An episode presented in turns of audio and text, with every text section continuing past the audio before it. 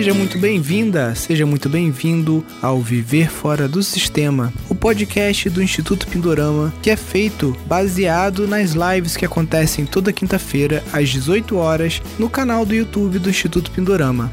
Neste podcast eu estarei sempre entrevistando, tirando dúvidas ou conversando com alunos do nosso curso de gestão de empreendimentos sustentáveis, também conhecido como o programa Viver Fora do Sistema. Então, sem mais delongas, vamos ao nosso podcast de hoje.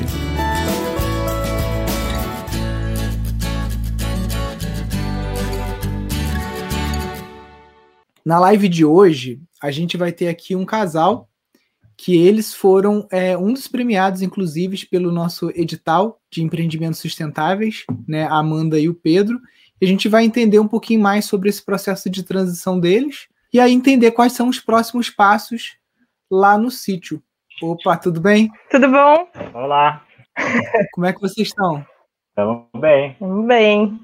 Cansado tudo um certo. pouquinho. Já estamos escrevendo outra coisa já. Estamos o dia inteiro hoje planejando, escrevendo. E é uma rotina dupla, né? Porque é esse tempo de computador e o tempo de sítio também, né? Então tem que equilibrar os dois. Exato. Sim. Ontem eu tava lá cavando o poço, hoje é computador e reunião o dia inteiro. É, é isso É bom aí. que descansa os é músculos. E lá descansa o cérebro. E eu estudando para faculdade, inclusive nem vou poder ficar muito aqui, que amanhã eu tenho uma prova cedinho. Ai, tô Não, beleza. Colocando as, as coisas em dia. Maravilha. Que tudo não, não virtual problema, também a gente vai fazer no nosso tempo, mas às vezes a gente se perde. Sim. E essa, essa faculdade é da Bahia mesmo ou é de São Paulo e está 100% remoto? Não é nem da Bahia, nem de São Paulo, é na UFMG. Caramba. E aí tá 100% remoto. É, eu tô fazendo por lá. Legal. Eu já tinha, eu tinha começado o curso de biologia em São Paulo há muitos anos atrás, na USP, e aí não terminei. Fui viajar, tranquei a faculdade, fui fazer outras coisas, fui conhecer o mundo, conhecer o mundo da permacultura também. E aí, o mundo nem tanta coisa assim do mundo inteiro, Brasil, né? No Brasil. Né? e aí agora eu tô retomando a faculdade que eu não tinha terminado ainda, né? Então agora falta pouco. Mas é, tô terminando na UFMG.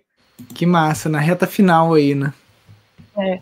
Pedro, Amanda, até para não tomar muito o seu tempo, conta brevemente pra gente a história do sítio, como que vocês adquiriram, como é que foi essa essa essa história, né?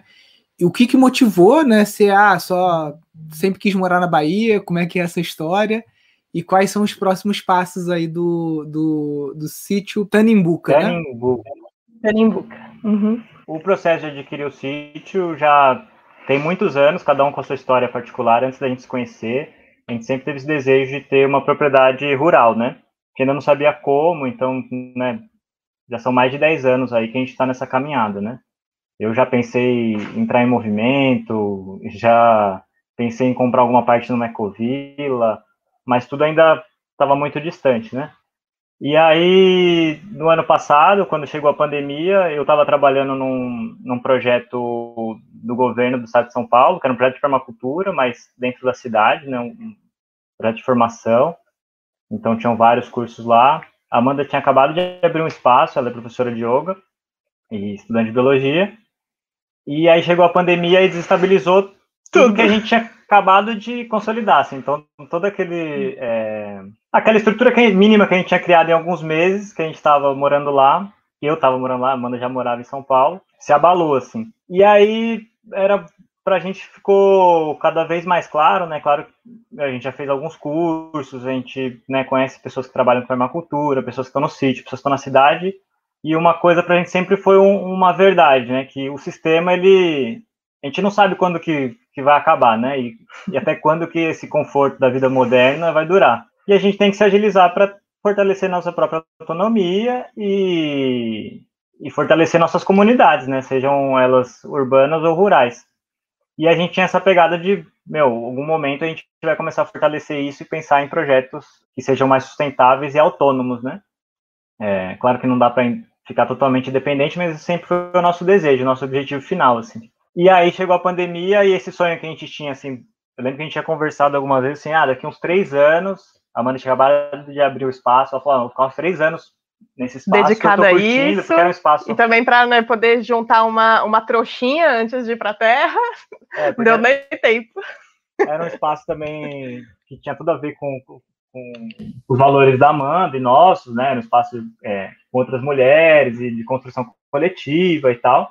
Aí ela falou, não, vou me dedicar a esse projeto uns três anos. Eu estava bem em São Paulo também, é, dando aula e tudo. Eu falei, cara, eu consigo aguentar três anos aí, não tô com pressa também. Aí chegou a pandemia, a gente falou, cara, bora, vamos embora para Bahia, assim. Primeiro que assim, chegou a pandemia, você foi demitido, né? Então, é. assim, uma das coisas que, que a gente tinha de estrutura já foi abalada. E era é. tipo, e agora? A gente tem que gerir o que a gente tem e o que, que a gente vai fazer, né? E aí, essa, essa perspectiva ah, então... de sempre quando vocês foram para Bahia, deixa eu só entender, vocês conseguiam, vocês tinham um pé de meia para começar do Sim. zero por aí. Sim. Sim. a gente tinha um, ah. um, dinheiro guardado, né? Sim. Uhum. Uhum. A gente tinha, mais você tinha, né? É. É, aí a gente, tipo, a gente tinha esse pé de meia, mas ainda não era um grande pé de meia, tanto que se a gente fosse querer comprar qualquer coisa em São Paulo, que é um, um lugar que é a, a propriedades rurais são muito caras, né? Mesmo uma terra sem nada em São Paulo é um absurdo, assim. Então a gente sabia que ali a gente não tinha nada mesmo, assim, não daria para ter nada por ali. A gente iria precisar sair para lugares um pouco mais longe. E naquele momento a gente queria juntar um pouco mais, né? Juntar um pouco mais de dinheiro em São Paulo. Aí não foi possível, porque a pandemia chegou e falou assim: não. Vai logo. vai logo, vai para a terra, vai gerir sua autonomia agora nem sabemos se o dinheiro vai existir até amanhã. e até assim, uma coisa, essa, essa perspectiva que a gente tem, né, quando está né, envolvido com permacultura e tudo mais, de perceber que a forma como o sistema está colocado, no jeito que ele é, o capitalismo e tudo mais, é um jeito que não se sustenta, né? Se for dessa maneira industrial, é, que tudo é feito para estragar e você comprar outro, isso não vai durar muito, né? Se, se a gente não romper essa lógica e não ir para uma lógica mais sustentável realmente de que as coisas que a gente consiga fazer as coisas pelas nossas próprias mãos, ou que tem uma rede que eu posso não fazer tudo, mas eu tenho contato com outras pessoas que fazem outras coisas e que a gente junto consegue ter uma autonomia e conseguir ter as coisas a partir da natureza, né? Então, é, depender cada vez menos da industrialização, né? Claro que dentro do que é necessário, ferramentas não tem como, mas algumas ferramentas te impedem de precisar de tanta coisa da indústria. Você tendo aquela ferramenta, você já consegue, com coisas da natureza, garantir algumas coisas básicas. E quando chegou a pandemia, isso ficou mais evidente ainda, porque a gente estava em São Paulo, aí acabou o gás, porque as pessoas enlouqueceram com a pandemia e decidiram comprar, assim, quem tem dinheiro e pode, né? Decidiram comprar, assim, 10 botijão de gás para colocar em casa, porque, meu Deus, entramos em guerra e vai faltar gás para todo mundo. E aí, nisso que essas pessoas compraram muitos botijões de gás por família, não tinha mais botijão de gás na cidade. O Pedro chegou aí de moto, assim, em cidades ao redor de São Paulo, para tentar buscar gás, e não tinha, nem nas cidades vizinhas. E aí foi, acho que essa parte do gás me lembrou que foi colocando algumas questões que, mesmo eu trabalhando com permacultura já há algum tempo, e, e, fazendo diversas coisas, né, criando tecnologias, fazendo horta em casa e tudo, tem algumas coisas que fogem do, do, nosso controle, né? Por exemplo, uma casa alugada que eu tinha na, que a gente tinha na época, não tinha como eu, eu resolver um problema do gás, por exemplo, né? Porque eu não ia investir uma, um dinheiro num, numa coisa que não ia ser minha, enfim, que o proprietário provavelmente também não ia aceitar modificar e tal. Então todas essas coisas foram mostrando como é inseguro, né? Mesmo com conhecimento e, e, e sei lá, capacidade técnica de, de fazer as coisas, dentro de uma cidade fica mais difícil da gente executar. Sim. Não que não seja um treinamento ali também, né? Que eu acho que tem coisas também que a gente tem que enxergar, né? A gente teve um privilégio de poder vir para o Bahia e tal, né? As pessoas ainda estão numa etapa, às vezes, anteriores, né? De juntar dinheiro, conseguir, ou se entrar algum Sim. movimento. Mas a gente estava falando de vir para a Bahia, né? Aí a gente foi para Itaparica primeiro. O pai da Amanda, ele mora em, perto de Salvador. A gente ficou lá um mês, né? Não deu nem. Acho que um mês, é. Umas três semanas, um pouquinho mais de três E semanas. aí, depois desse um mês, a gente desceu para um espaço que talvez você conheça, que chama Quilombo Tenondé, que é um espaço muito bacana do mestre Cobra Mansa, é um espaço de permacultura também. E lá eu fiquei uns seis meses, aí eu, Amanda continuou estudando vestibular, eu fiquei trabalhando como meieiro, assim, produzindo na horta, que já tinha experiência, e ajudando no que era possível lá, né? e aí conseguiram uma renda mínima só para manter, né? Para me manter por lá. E aí fiquei seis meses procurando, e aí investi em sair de carro, olhando a LX e com a Amanda e buscando terra. A gente foi para perto da Chapada da Diamantina, né? Numa cidade que chama Wagner. Aí a gente foi elencando algumas coisas, assim, que pra gente era essencial, né? Então, uma era ter água, eu acho que o principal era ter água, né? Porque a gente não tem muito dinheiro. Então a gente falou, cara, se a gente vier para um lugar seco, sem dinheiro para ter. Tudo bem, a gente pode captar água da chuva, a gente pode ter estratégia, mas tudo isso é um investimento também, né, de estrutura, né? E aí, tendo água, a gente falou, cara, tendo água eu consigo armazenar, eu consigo captar água, eu consigo me virar melhor nos primeiros anos, assim, né? Até conseguir rentabilizar o, o sítio também para poder investir em mais tecnologia e, e e estrutura, né? Uma das coisas que, que a gente que foi bem importante assim na hora da gente decidir essa terra que a gente comprou, claro, uma das principais que bateu muito forte é que ela foi, era muito barata. Então, assim, de todas as que a gente olhou, ela estava realmente muito mais barata. Só que o porquê ela estava mais barata poderia ser um problema, e, e na verdade até de certa forma é. Mas também foi um ponto, por um lado, positivo para a gente também pensar que assim, ela estava barata porque ela está degradada. Então é uma terra que ela está improdutiva no primeiro momento. Você bate o olho e você fala, nossa, o solo arenoso tem um capim, é, praticamente um ou dois tipos de capim, quase a área toda, e ela está bem, bem maltratada mesmo, por fogo. Então você tem vários lugares da terra que tem resquícios de queimadas, assim, é, pedaços de tronco caído preto. Então você não vê quase vegetação arbórea e onde tem está um pouco queimado, mas tem água e ao redor da água, né, onde tem o riacho, onde tem a nascente, tem árvore. E aí tem uma vegetação ali mostrando assim, dá, dá para ter floresta aqui. Uhum. Então tem árvores resistindo nesse ambiente, mas tá judiado, então precisa de, de cuidado, precisa de carinho essa terra. E isso, para a gente, por um lado, a gente falou, nossa, vai ser um desafio, mas por outro lado, é, poxa, que desafio massa, né? Porque se a gente compra um lugar que é floresta, para a gente construir nossa casinha, para a gente construir uma horta, para a gente construir qualquer coisa, a gente vai ter que derrubar a floresta para fazer a casa. Agora, se a gente compra um lugar que está degradado, quer dizer que tudo que a gente colocar nesse sistema, a gente está é, trazendo um, ponto positivo para esse sistema, né? Uhum. Uma horta vai enriquecer o sistema e não é, empobrecer. E e aí o Pedro trabalha com agrofloresta, então mais ainda, porque a gente vai colocar biodiversidade ali. E claro, vai demorar um tempinho para ser bem produtivo, porque o solo vai demorar um tempo para se recuperar. Mas a gente vai estar tá sempre melhorando essa terra. E foi um preço que coube no nosso bolso, né? É. E última coisa, antes de eu sair, que eu vou precisar ir lá estudar.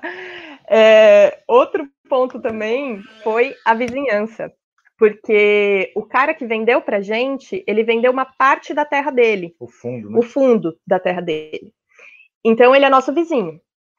E, e ele é um cara já interessado com, com a permacultura e agrofloresta. E que, assim, é raro de se encontrar, assim, quando você não está dentro do meio e você vai falar com qualquer pessoa na área rural que você não conheceu através da permacultura, é raro a pessoa vir com um assunto de agrofloresta e agroecologia, Aí a gente, nossa, que interessante, Quando né? eu liguei pra ele, ele falou, não, eu tô vendo umas coisas do, do tal de Ernst aí, eu tô muito interessado. E ele é gaúcho, né? Ele falou, tô uhum. muito interessado, não sei o que, não sei o que lá. Aí eu falei, nossa, velho, que, que, né, da onde, né? No LX, eu vendo de comprar terra, nunca imaginei que pudesse ter alguém que, que conhecesse técnicas de agrofloresta e tal. E é uma pessoa muito bacana, assim, tem ajudado bastante a gente, tanto nas questões de informação, como o Caval Poço, por exemplo, ele foi lá com a gente várias vezes na, na luta lá desse posto. E isso é uma coisa isso. muito legal, assim, de e você aí... pensar, pô, também é um ponto positivo as pessoas, né? Você pensar quem são as pessoas que eu tenho por perto, quem são as pessoas que eu vou poder contar e que eu vou poder fazer parcerias também nessa jornada, né? E Nossa, é um numa pegada mais de produtor rural mesmo, ele, né? E agora, por coincidência, assim, não, não sei se é coincidência, né? Mas acho que uma coisa chama a outra, né? Talvez energeticamente, não sei.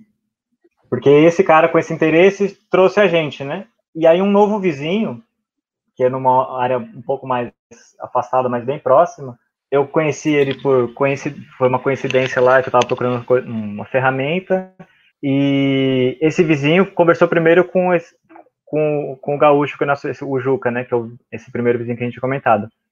E aí eu conversando com o cara, o cara também na mesma pegada de orgânico, agrofloresta, ainda não sabe muito sobre os assuntos, mas quer fazer dessa forma, não quer jogar veneno, não quer não quer maltratar a terra. Eu falei, nossa, que Falou até que não... quer comprar outra área que tem um pedacinho do riacho para preservar. Pra preservar. Porque é um, ele tem um pedacinho na área dele, mas depois segue para outra, né? E aí ele estava pensando nessa coisa de preservar o rio, e que é uma coisa que a gente fica pensando também, né? Porque o nosso riacho é a divisa com outras terras. Então, isso é sempre uma questão, tipo, nossa, quem vão ser as pessoas que vão comprar essa terra do lado e que vai ficar com a outra margem do rio, né? morre de medo de alguém comprar e fazer um confinamento animal, assim, terrível do lado da nossa casa. A gente morre de medo disso. E aí Mas era, o que tem era... aparecido não é isso, né? É. O que tem acontecido, as pessoas. Tipo, esse vizinho foi depois, né? Que a gente, o Pedro conheceu semana passada, eu nem conhecia ainda uhum. esse novo vizinho. Que também tem essa pegada de de cultivar cuidando, né, da natureza, do ambiente, de não degradar, de não jogar veneno. Uhum. Muito massa, já é um grande começo não ter que fazer uma barreira vegetal contra veneno do vizinho, né? Nossa, ainda mais um solo que é muita areia e com lençol muito superficial, assim. Sim. Uhum. Foram coisas também que a gente foi a partir da observação e do, do, manejo, assim, percebendo, né? Que é isso, né? Áreas com lençol mais superficial, outras áreas que, é o, que são mais altas, então tem uma diferença de vegetação. Coisas que quando a gente comprou, a gente deu uma olhada geral, percebemos a região, pensamos também se é, estava estava de acordo com os nossos propósitos, então ter água, é, ser um ambiente que não tenha nem, nenhuma perturbação de vizinhança, assim, no sentido de seja uma cidade muito grande perto, ou qualquer coisa que perturbe, ou, ou esse, coisa de confinamento animal e tal. Então, é isso, assim. Que massa, Pedrão. Mas a nossa proposta é ter um espaço de, de educação, ser produtor, né, porque a gente gosta de produzir, mas também ter um espaço de encontro, um espaço de, de para propor cursos, um espaço que sirva talvez para os agricultores locais se encontrarem para algum projeto. Então a gente está agora escrevendo um projeto para reflorestamento, né? Prever a participação dos agricultores, claro, né, de outras propriedades, né? O nosso sonho é que seja um espaço que tenha um galpão para receber uma reunião de agricultores, sabe? Seja um lugar de encontro mesmo, assim, um lugar onde as pessoas é, possam se fortalecer, né? Sejam de fora daqui ou da região. Né? Esse é o sonho, né? Perfeito. E nessa primeira etapa agora que vocês chegaram, vocês estão aí desbravando a terra, identificando as nascentes para proteção, fazendo Isso. agrofloresta, né? Exato. Tem, a gente está plantando algumas mudas em, é, que a gente faz em casa mesmo, com, com sementes que, de coisas que a gente come ou sementes que a gente ganha. A gente tem uma família que apoia a gente aqui, assim, apoia como amizade, né? E Sim. eles alugam, a gente está numa casa alugada por eles, né? E eles são uma família que estão aqui já há muita, algumas gerações, né? E lá no sítio deles, que é mais perto do litoral, eles têm muitas frutas diferentes, tem muitas sementes e tal, vários tipos de araçá, é, cajarana, que aí no sudeste a gente chama de cajamanga, né? Então eles vivem trazendo frutas e sementes para a gente, né? Assim, olha, e a gente vai juntando tudo isso, fazendo mudo e, e trazendo a gente está com muitas dúvidas, né, com, em questão da construção, né? A gente está fazendo o curso de vocês, de construções ecológicas, uhum. e a gente vai meio que dar um, um copia e cola naquela proposta de tiny house que o Marcelo Bueno propõe, né? Só que a gente está pensando Sim. em usar estruturas, a gente está até com algumas dúvidas, assim, porque ele propõe usar madeira só, né? Mas a gente, aqui nosso solo é muito, muito alagado, assim, um lençol muito superficial, assim. E que não é fácil de drenar também isso. E também a gente também não quer chegar drenando tudo sem compreender a área direita e acabar causando um problema, né? É, então a gente está sexta-feira agora a gente vai conversar com um casal de arquitetos, amigos, né, que se propor ajudar a gente, né? É, eles trabalham de uma forma assim mais colaborativa também, que cabe, que possivelmente cabe mais no nosso bolso também, né? Sim. Porque hoje um dos problemas é esse, né? O financiamento, né? Vai pagar um arquiteto, quanto que é e tal. É importante, né? Ter um arquiteto acompanhando. Mas a gente quer autoconstruir e, junto talvez com um pedreiro que tenha mais expertise no, em construção, mas aí talvez eu esteja de servente dele e tal, eu vou aprendendo também. Até pegar o jeitinho para começar a construir as coisas sozinho também e contratando, podendo, é, desenhar minhas coisas mais sozinho. E aí, quando a gente viu o projetinho lá da casa, a gente falou, nossa, é isso que a gente precisa, de uma casinha pequena, desse jeito aqui, porque a gente tinha desenhado de uma forma, e aí agora, depois que a gente começou a ver mais aulas, assim, a gente pensou em fazer daquela mais elevado por conta da água também, a gente curtiu aquele modo. Mas talvez usar uma, os pilares de concreto, a única diferença que a gente viu. É, eu, você tem que avaliar, porque pelo contexto que você me deu da região, de logística e tudo, talvez a madeira seja muito cara aí, né? Muito, muito cara. Um então, de eucalipto é. é. muito caro aqui. Eu vejo o pessoal falando, não, mas até uma coisa que é um desafio pra gente é argila, assim, por exemplo. O meu vizinho uhum. foi o orçamento que a gente conseguiu ainda, né? Eu tô para ligar para umas outras pessoas, mas 700 reais um, um caminhão de argila. Então isso, a gente tem muita areia, né? Mas aí a gente precisava da argila, né? Da terra para fazer um pau a pique, fazer um adobe, Sim. né? Um super, definir a técnica, né? A gente falou, poxa, é, pra gente, não sei como que a gente vai fazer, né, com isso. Porque o nosso sonho é ter uma casinha de barro, né? Mas tem que ver se é viável economicamente mesmo de essa terra, né? E aí por isso que a gente vai conversar sexta-feira também com os amigos já são bioconstrutores, que eles vão dar algum talvez eles consigam orientar melhor assim, né? É, tem que a, a Irina, por exemplo, né, que constrói muito no sul da Bahia, ela tá ali em Serra, Serra Grande, né? Ela tem usado, às vezes, até tijolo cozido, como a gente usou na Cronos, porque, segundo ela, era um material barato, fácil de, de, de encontrar por aí, né? Ela tem usado bambu também, porque acaba sendo mais bambu. barato do que a madeira, às vezes, o bambu tratado, mas porque ela está bem próxima a um produtor ali também, né? É, o caminhão de argila, por exemplo, aqui tá 350, aí tá o dobro, tá? Mas uhum. a areia você já tem. A areia aqui a gente paga 600 reais no caminhão. Então, se é. duvidar, no final vai ficar elas por elas. Vai ficar quase o mesmo preço que a gente gasta aqui para fazer o, o Adobe ou o que quer que seja, né? Tem, tem que avaliar pois é. direitinho é. isso, porque se você já vai fazer é, uma, uma fundação de concreto armado elevada do solo, né? Você pode fazer uhum. o que uhum. você quiser em cima, né?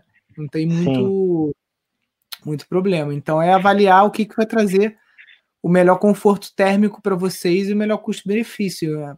Eu acho até legal essa coisa de ser um pouco elevada aqui, como tem essa, esse perigo do fogo, eu acho que é uma segurança a mais, assim. Claro que, né, dependendo do fogo, pode pegar nas estruturas, mas eu imagino que com bom acero a gente consiga preservar, assim, a, a estrutura, né? Para caso a gente Sim. esteja viajando, esse tipo de coisa, né? Eu vi que aconteceram Exatamente. dois casos em, em, em, lugares de permacultura recentes, de incêndio. É, eu vi, a gente até apoiou acende, eles.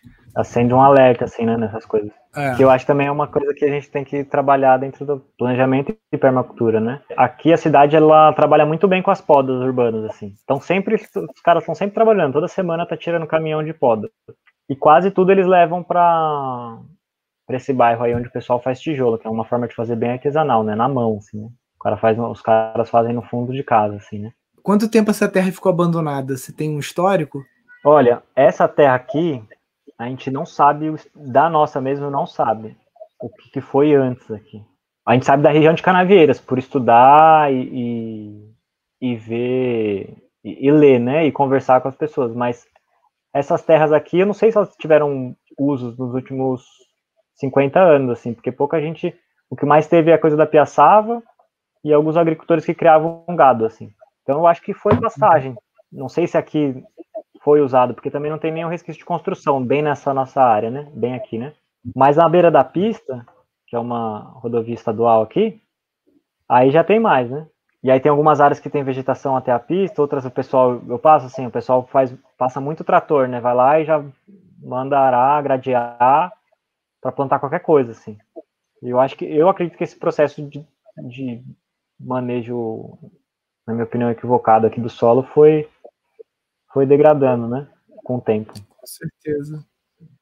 E eu acho que por conta do, da, da, da, do solo, essa área aqui, uma vez que você desmatou, é difícil ela regenerar.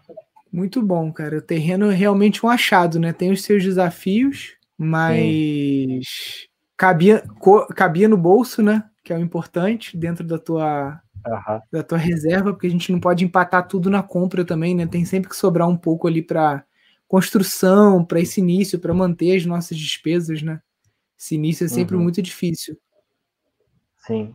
E aqui foi barato mesmo, assim. E uma das ideias também é vender algumas partes, né, para amigos, né, que tenham a mesma afinidade, a gente dividir alguns, alguns espaços. Uhum. É, são 16 hectares. Você pode separar é. pedaços de 20 mil metros, né, e fazer uma espécie de condomínio ecológico, alguma coisa assim. É, tem, aí a gente ainda está pensando nas estratégias para isso, assim, né. Tem um casal de amigos que, que já quis comprar, assim, não, eu até falei, mas você vai querer comprar, a gente nem resolveu a documentação, né, para você. Eu não quero saber, cara. Eu quero minha parte e tal. Uma amiga da época de faculdade, ela tá junto também, mas ela tá morando em Minas agora, tá produzindo morango lá.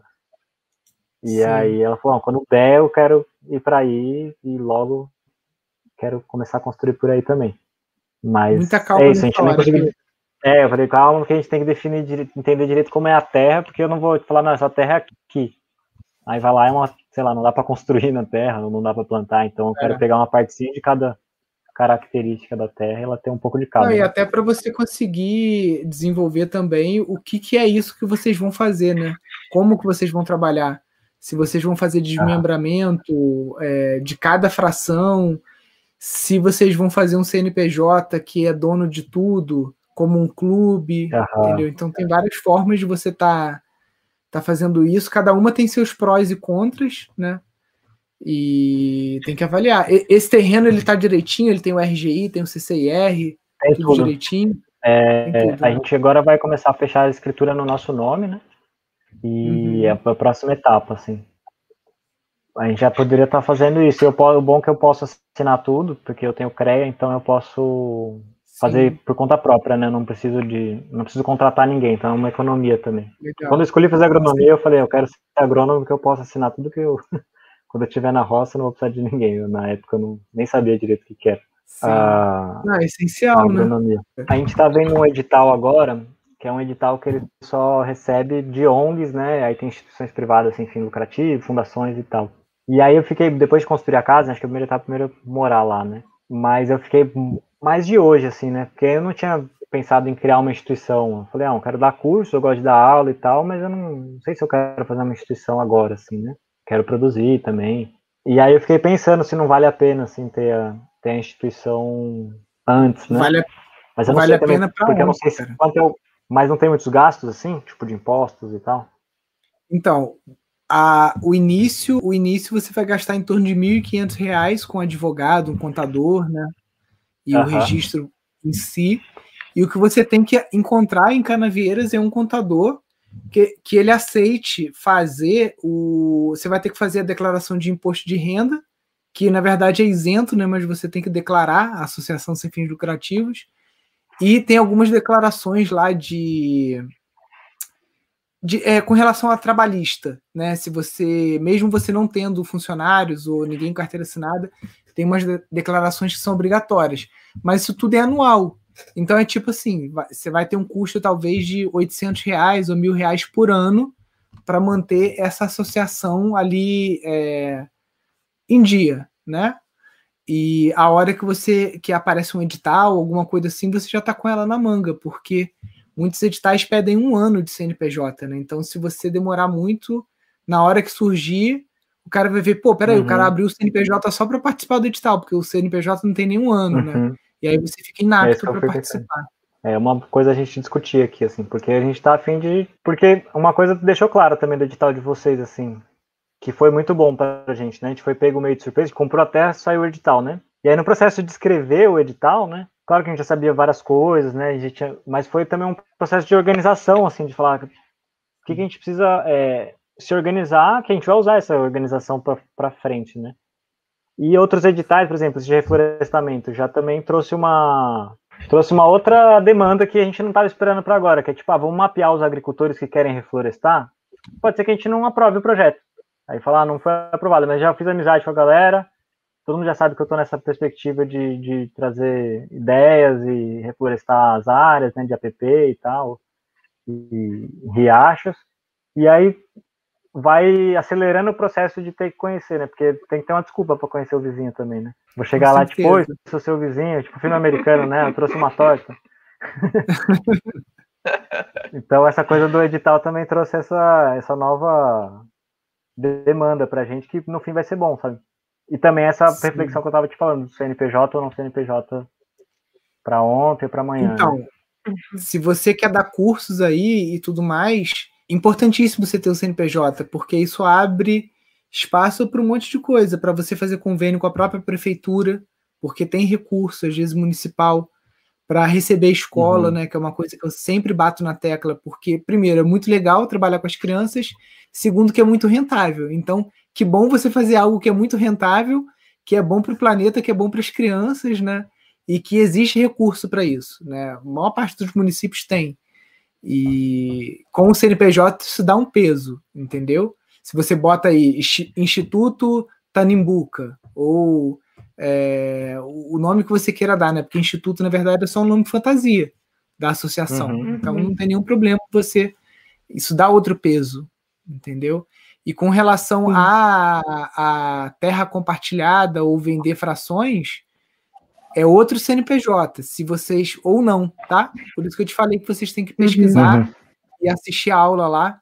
Né? É, vocês ganharam também o curso de gestão, não sei se vocês viram lá, tem a, Uhum. A, Marina passou a senha para vocês, de olhar lá no, nos uhum. aspectos jurídicos, porque, por exemplo, essa tua amiga de Minas, ela pode ser uma associada né, dentro desse CNPJ, só que agora, quando você faz a escritura, ao invés de você fazer a escritura no seu nome, você já faz no CNPJ, por exemplo. E aí, o, o, a associação que é dona da terra. Uhum. E cada vez que entra um membro novo, você não precisa pagar os 4% de é, transferência de bens imóveis, né? Porque é sempre uma facada, cartório, uhum. é só um trâmite mais fácil. Então, são várias coisas que vocês têm que, que analisar. Por exemplo, a Ecovila Sementeiros, que a gente deu uma consultoria para eles, lá em Bueno Brandão. Eles têm dois CNPJs, um da Ecovila, e o, a Ecovila é grande, uhum. e dentro da Ecovila tem uma área que é o Centro de Permacultura, que é o Instituto de Permacultura, uhum. que é outro hum. CNPJ, entendeu? Então lá eles estão trabalhando com dois. E eu posso Mas fazer isso é, também, um já, CNPJ. Lá já é um, é, lá é um projeto mais complexo, porque, o, o se não me engano, são para 12 famílias. E eu posso fazer um CNPJ, mesmo que eu não, não faça um, nesse esquema de associação para venda né, de terras, mas dentro da minha própria propriedade eu posso tirar uma área e falar aqui é o instituto. E aí eu pode, tenho CNPJ. Você não, precisa nem, você não precisa nem desmembrar, você pode só fazer um contrato de arrendamento meio que para mim mesmo, né? Só que no, ah. pro instituto que eu tô criando, né? Porque eu fico, Exatamente. a gente sempre refletiu nesse, nesse tempo que a gente tá pensando em ter terra, é essa coisa. Como vai ficar para os filhos, né? Que a gente tiver. Porque sempre dá pau, né? não, talvez não dê pra gente agora, assim, mas família que eu conheço que tem coisa de herança é sempre assim, ah, olha, o senhorzinho tá pra, pra ir embora e aí começa, né? Ah, mas como que resolve, de quem que é, tem que fazer, como que chama? Inventário e tal. E eu é, porque no Brasil, no Brasil a gente tem esse, esse é um tabu, né? Porque na verdade é muito mais fácil, rápido e barato você deixar testamento, né? Do que você é, esperar o cara para decidir o que, que vai fazer, né? É. Mas você pode, você pode com a, a associação isso é bem mais fácil, porque aí basta os novos membros assumirem, né, a diretoria nova, que já é uma coisa que vai acontecer de dois em dois anos, entra uma diretoria. Pode ser vocês de novo todo ano, pode ter um revezamento, né? Então, uhum. isso, de acordo com a entrada de outras pessoas, né? Isso vai ganhando mais oxigênio, né? Outras cabeças pensando, né? Mais problemas para resolver, mais conflitos também que vêm com outras pessoas. Mas tudo faz parte do, do movimento, né? Estamos calejados já. É, vai estudando, cara, porque é, o CNPJ é importante, tá? Para o Instituto de Permacultura, esse você já pode abrir se a Ecovila ou se você vai desmembrar, porque se você vai desmembrar, não, não precisa de CNPJ. A sua terra é sua terra, uhum. você pega dois hectares, desmembra, dois hectares uhum. é da Mariazinha, e depois, se você quer tirar mais dois hectares, é do Joãozinho, e, e é desmembrado, acabou. Só que isso gera uhum. outros problemas, né? Porque, por exemplo, se é um CNPJ só dono, você pode ter um regimento interno que diz que a Mariazinha, vamos supor, a tua amiga lá, daqui a dois anos ela vê que não é nada disso. E aí ela tá desesperada uhum. de dinheiro porque a, a, mãe dela tá com câncer e ela precisa levantar um Nossa. dinheiro para um tratamento de saúde. Não, tô criando aqui o Tipo assim, Sim. não é que ela, ela saiu do projeto por né? qualquer motivo. Ela precisa do dinheiro, uhum. cara. Ela precisa de qualquer jeito. E aí ela vende para qualquer pessoa de canavieira, para um cara que vai, sei lá, é, fazer algo, vai plantar com veneno, entendeu? Dentro uhum. da terra de vocês, Sim. praticamente. Então, é, o desmembramento sempre gera esse, esse problema, porque uma vez desmembrado, você não tem controle nenhum sobre aquilo do ponto de vista de regras, né? Uhum. E uhum. o cara faz o que ele literalmente o que ele quiser, né? E se Sim. é um CNPJ só, você pode, olha, dentro desses 16 hectares aqui, você tem um, uma, um, um, condomínio, uma fração ideal ou alguma coisa assim, e aqui dentro não pode plantar com veneno, não pode construir assim assado, não pode fazer é, fogo, não pode usar é tipo música um alta. que garante, né? Uhum. Exatamente. Uhum. Para evitar as dores de cabeça do futuro aí, né? Sim. Mas eu acho que tem tudo para dar certo. Agora, se integrar com a região, vocês já estão conhecendo os vizinhos. Expande um pouco mais, uhum. tenta visitar a Irina, ver o negócio do, do plantio do guado lá, como é que tá, né? Para você já Sim. ir vendo mais uma coisa de longo prazo para vocês, né? Uhum. É, tem, um, tem alguns lugares que a gente quer ir para lá para cima que o Léo, inclusive, indicou que é Piracaia, que tem um solo parecido com o nosso. Sim. Aí eu queria ir lá mais para ver como que vocês estão plantando aí? O que vocês fizeram? Né? Para eu ganhar Sim. tempo, né? Nas minhas descobertas aí. É, eles têm uma iniciativa também lá de escola de educação, né? Para vocês que vão ter filho aí. Essa uhum. questão de educação no campo também vale a pena observarem. Né? A cara da hora, né? quem, falou, quem falou de filho foi o Pedro, porra. Quem falou de herança de filho não foi eu, Falei, não. Falei, se tiver filho, se tiver filho. um dia, né? Um dia, quem sabe. Isso aí. Às vezes acontece, não sei. Acontece. Tô, tô, com uma de três meses aqui também que a, a, aconteceu. Não. Já tá, tá fazendo quatro né? meses. Quatro meses. Uau. Ai, que fofinho. É. Mas massa, galera. Quero parabenizar vocês aí mais uma vez, né, pelo, pelo projeto, né? Para quem tá chegando aqui agora, eles foram vencedores aqui do nosso edital. Fizemos o Pix uhum. hoje, recebeu lá o dinheiro. Caiu direitinho. Ah, eu não vi! Ah! Já tá lá já. Não eu, vi, vou ver. Eu pensei que, que o, o pessoal já tinha mandado para vocês, foi feito cedo. Vou puxar a orelha uhum, deles lá. Não, não vi. Massa. E é, muito sucesso aí. Eu acho que o projeto foi muito bem escrito. Agora é tirar do papel, a gente sabe que é uma coisa que leva anos, né? Sem ansiedade, uhum. a gente sabe que é um trabalho de formiguinha, mas tem tudo para dar certo. Massa. Ah, eu não sei se você chegou a falar, mas aproveitando para as pessoas que estão assistindo, que tem várias terras ainda disponíveis. É, assim, tem algumas que fazem divisa com a gente que a gente nem sabe de quem é, que tá, tipo, meio abandonadona, assim, também é uma área muito parecida, e que no próprio documento de no documento da escritura do cara que vendeu pra gente, não tem de quem é, tá escrito assim, quem de direito. Então não sabemos. Mas do outro lado, tem um cara que tá vendendo. E ele tá vendendo muitas coisas, e é ao nosso redor, inclusive a divisa do Rio. É, e aí pode mandar uma mensagem no, no sítio, a gente conversa e tal, que aí a gente consegue é, fazer pessoal, a ponte com, com, o cara. O pessoal perguntou aqui mais ou menos quanto que tá o custo por hectare e tal, para o pessoal ter ideia, né? Vocês podem, não precisa falar quanto vocês pagaram na terra de vocês, mas uma ideia de preço para o pessoal avaliar? Eu, ah, eu, eu, não tenho problema em falar, tudo bem? Pode falar. É, a, gente, a, gente pagou muito, a gente pagou mais barato do que o cara que está vendendo agora. A gente pagou 2,5 hectare. Não existe, né? É. Não achei. Cara. E, Aí agora o cara que está vendendo parece que ele está pedindo 4, por 4, 4 mil por hectare. Não sei uhum. quantos hectares ele tem para vender, mas é exatamente o cara que vendeu para o cara que está vendendo para gente. Exato. E parece que. E a gente viu que todas as divisas é o mesmo sobrenome no, do, no documento, assim, é o mesmo sobrenome de várias pessoas que têm as divisas. Então deve parece ser tudo é parente dele. É. e que tá tudo sem cultivo, assim, né? Ele não tá produzindo nada, então eu imagino que ele vá vendendo bastante coisa, assim, porque ele foi vendendo, já vendeu, o outro cara comprou dele, né? Esse vizinho novo que você uhum. conheceu, uhum. o cara que vendeu pra gente comprou dele, e ele ainda tá vendendo outras, que ele falou esse preço de 4 mil hectares, mas acho Sim. que tudo é negociável, né? Então também Sim. vai da Sim. negociação ali, dependendo aí, do quantos hectares forem. As áreas deles são para baixo do nosso rio, as principal, então é uma boa porque a gente tá quase no começo do rio, assim. A gente tem nascente desse rio dentro da nossa área, né? Para uma área do tamanho de vocês, seria em torno de 64 mil reais, o que ainda é muito barato, né? Para uma área dessa. Sim. A Ainda gente pagou metade, met, um pouco metade disso. Metade disso. E uhum. bom, tem esse esse cara ele vende várias parcelas, assim, ele não não tem, ele vai vendendo assim, né, os pedaços assim de quem para quem quer. Inclusive um dos vizinhos vai comprar outra parte lá que tem uma mata e tal. Então uhum. é trocar uma ideia e, e, ver assim, ah, eu tenho só para dois hectares, meu. É. Pô, aí provavelmente talvez vizinho nosso, mais um legal ainda. Mas, né, porque aí quanto menos hectare, mais vai, vai colocando valor um pouco em cima, né? É, mas aí, exemplo, dependendo exatamente. de quantos hectares for comprar, acho que dá para negociar, inclusive até baixar. O nosso foi bem mais barato até do que esse que está 4 mil, a gente pagou 2,5.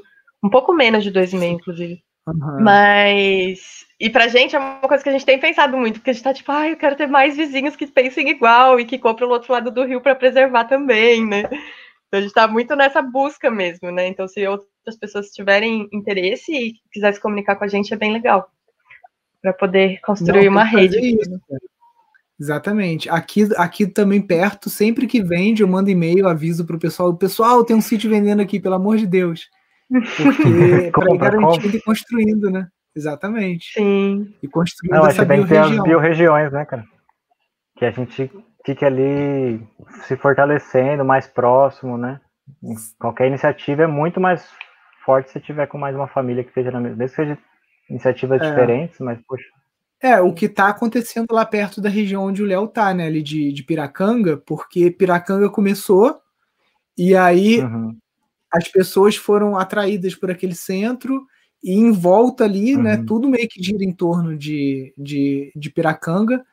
E uhum. hoje você tem educação de qualidade, né? Você tem muita gente fazendo agrofloresta, então realmente mudou a, a região, né? Então é e às uhum. vezes é isso, começa lá em Botucatu também, vocês que são de São Paulo, né? Ali é, Deméter, falam que a história falam que a história é bem parecida, né? Que foi um cara que começou, né? Um casal, uma coisa assim, e aí começou uhum. o pessoal da antroposofia todo mudando para lá e virou um bairro, uhum. né, uma região super importante, né?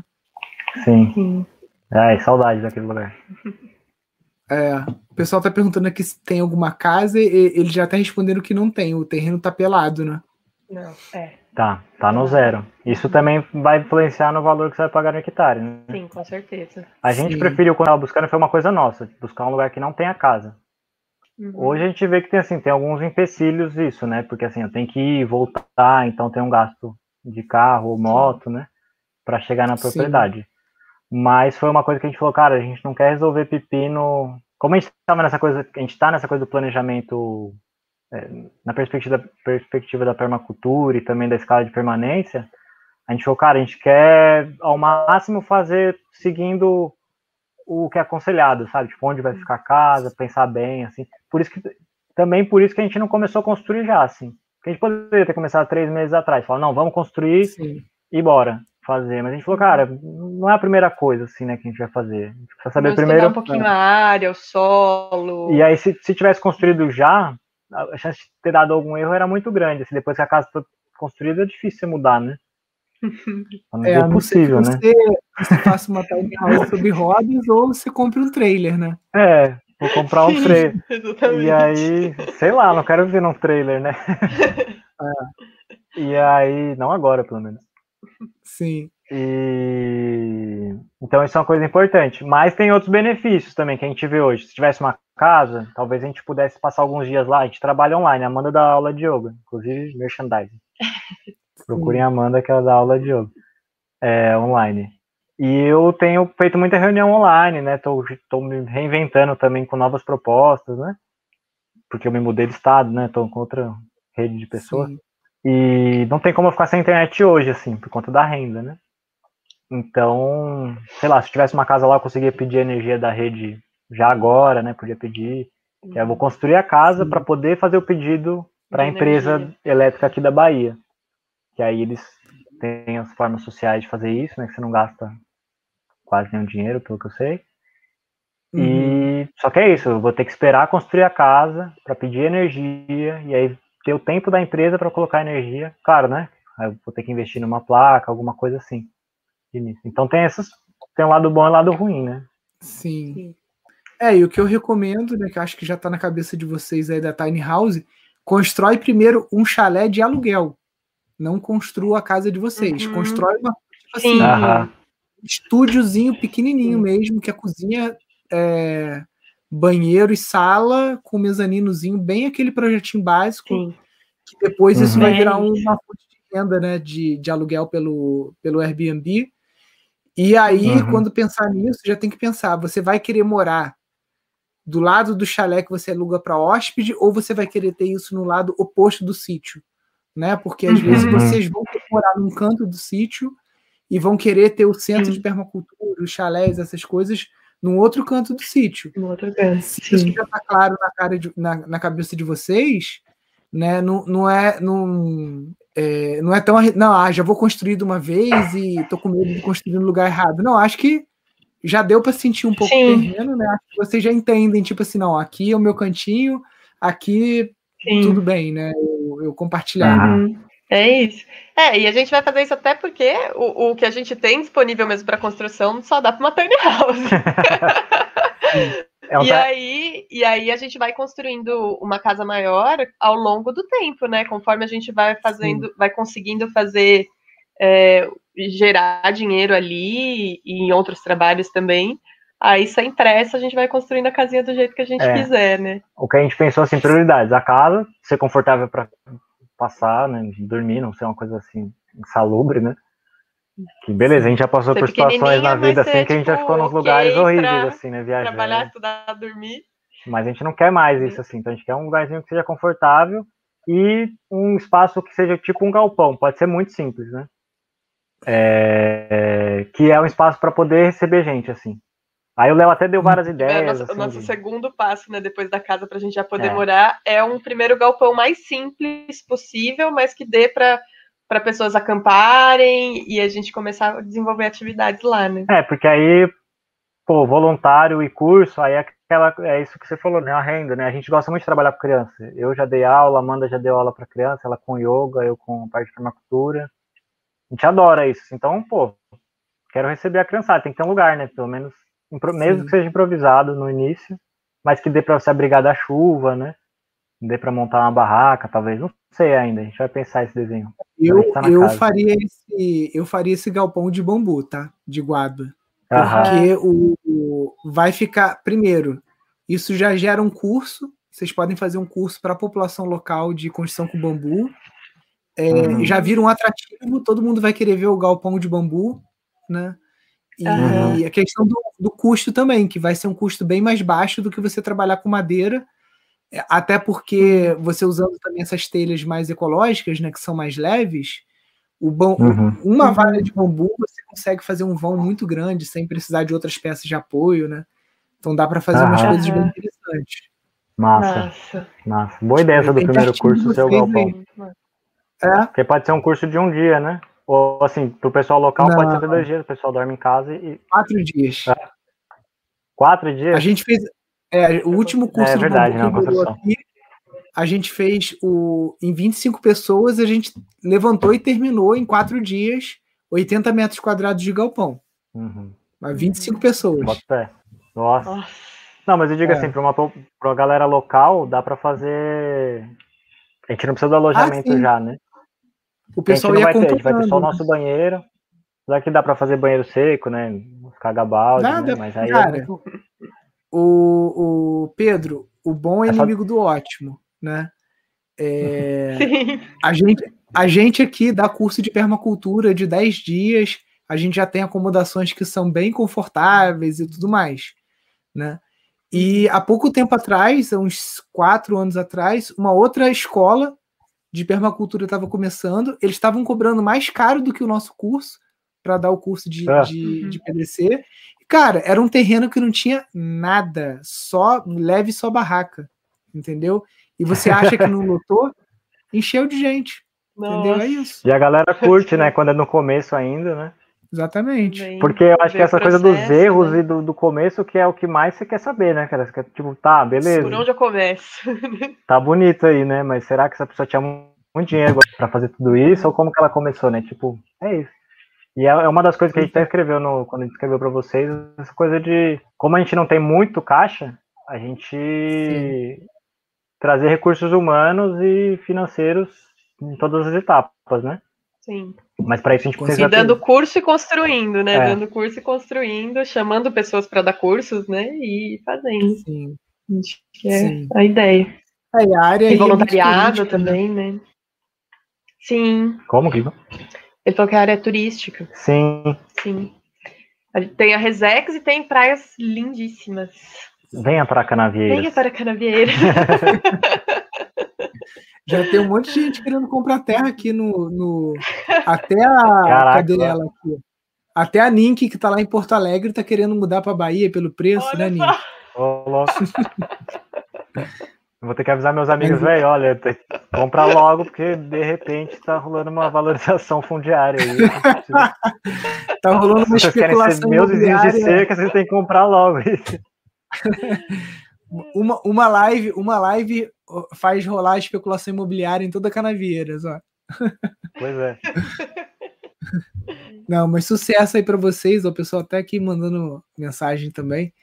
E tenho certeza que vai dar, vai dar tudo certo, vocês estão no caminho certo aí. O negócio é ter a persistência e no de continuar, né? Porque tem sempre os altos e baixos e é isso, tem que só ir para frente agora. Mas é isso. Constância. Isso aí. Galera, brigadão então pela presença de vocês, sucesso aí. A gente vai estar tá acompanhando aí o projeto de vocês aí de perto, sempre pedindo para vocês mandarem uma um oi, acompanhando vocês também no Instagram. Quem não está acompanhando ainda, gente, está aqui, ó. Sítio Tanimbuca, tá no Instagram. Tanimbuca. É o contato deles. Show de bola, pessoal. Brigadão, então. Boa noite para vocês aí. Obrigada, Nilson. Obrigada para você também. Valeu, grande abraço. Ó, a galera que está interessada aí, depois manda um direct para eles, né? Quem quer ser vizinho aí do casal, só mandar uma mensagem lá no Instagram. Pessoal, quero agradecer aí a presença de, de todos e todas aqui na nossa live. Show, galera. Fiquem com Deus, então. Um grande abraço, até mais. Valeu!